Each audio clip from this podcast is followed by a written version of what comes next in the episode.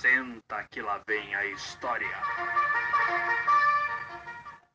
Olá, tudo bem com vocês? O meu nome é Guilherme e hoje eu vim contar uma história. A história do sabiá e da girafa. Sabia que o sabiá sabia assoviar? Dizia meu avô. Sabia que sabiá sabia voar? Avô, avô, avoa. E ele, ave, meu avô entendia. Mas o sabiá da minha história não sabia voar. Assobiar ele sabia, muito bem. Mas por mais que batesse as asas, o sabiá não subia. Avoa, só, avoa! O pobre não decolava. Pulava do galho, aterrissava na bacia.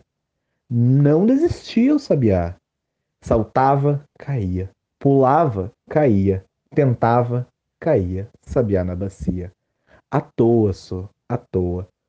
Todo mundo até ria, mas no fundo sabia. Sabiá não sabia voar. Porém, ele vivia a assobiar seu apetite, comer o ar, caber no ar, passar por cima das casas, das ruas, das gentes, do medo, passear de passarinho, passear bem devagarinho, sem nem para onde nem caminho, à toa, à toa, a esmo. Só queria mesmo era voar, Sonhos também havia. Asas arranhando a barriga das nuvens, voos atravessando manhãs vazias. Mas, entre as trapaças das brisas, o sabiá não saía. Assobiava que eu nem te conto. Antes, um canto de tenor, a cor da noite escura. Depois, esse canto virou de temor, a dor da falta de altura. Cantava que eu nem te conto, o sabiá descantado dias de sonhos rasantes, noites de sono arrasado. Mas ele, ressabiado, teimava em assobiar, dó ré mi fá, macio, no galho ou na bacia, o desejo dele era voar. Um dia, dizia o sabiá, um dia eu consigo voar.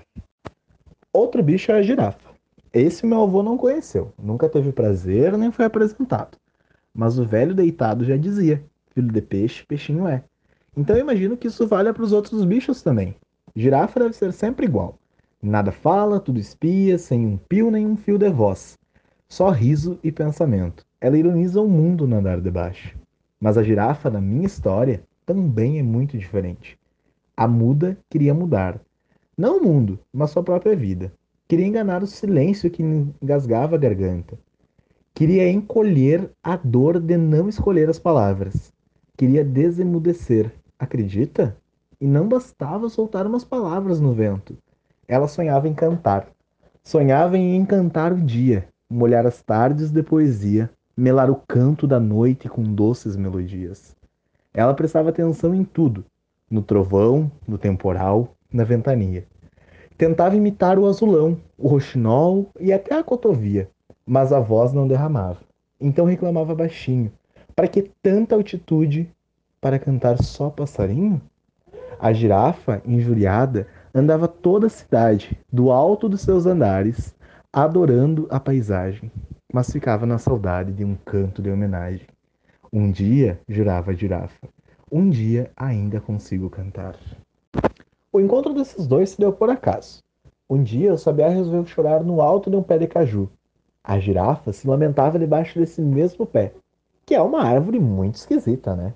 Mas desgosto não se discute. Estavam os dois ali, os dois no mesmo pé. Ela vendo que não cantava, e ele cantando que não conhecia. Ele queria saltar nas alturas, e ela sonhava em assaltar partituras. A dupla melancolia tratou logo de cruzar os caminhos. Ou foi obra da tal natureza. A sabedoria do vento mandou o sabiá para o espaço para ver se ele voava, para ver se ele acertava o compasso. Mas ele caiu de cabeça na cabeça da girafa. Silêncio. Sabia assustado. Contudo, depois do susto, o coitado gostou do que viu. Cada passo da girafa passeava ele no céu. Cada girada de pescoço, um horizonte descoberto. E ele recomeçou a cantar.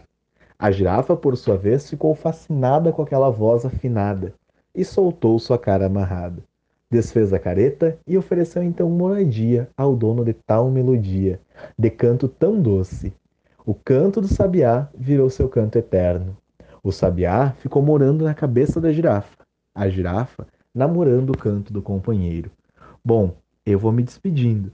A minha história acaba aqui, mas a dos dois continua, sem juiz e nem julgamento, com um final feliz.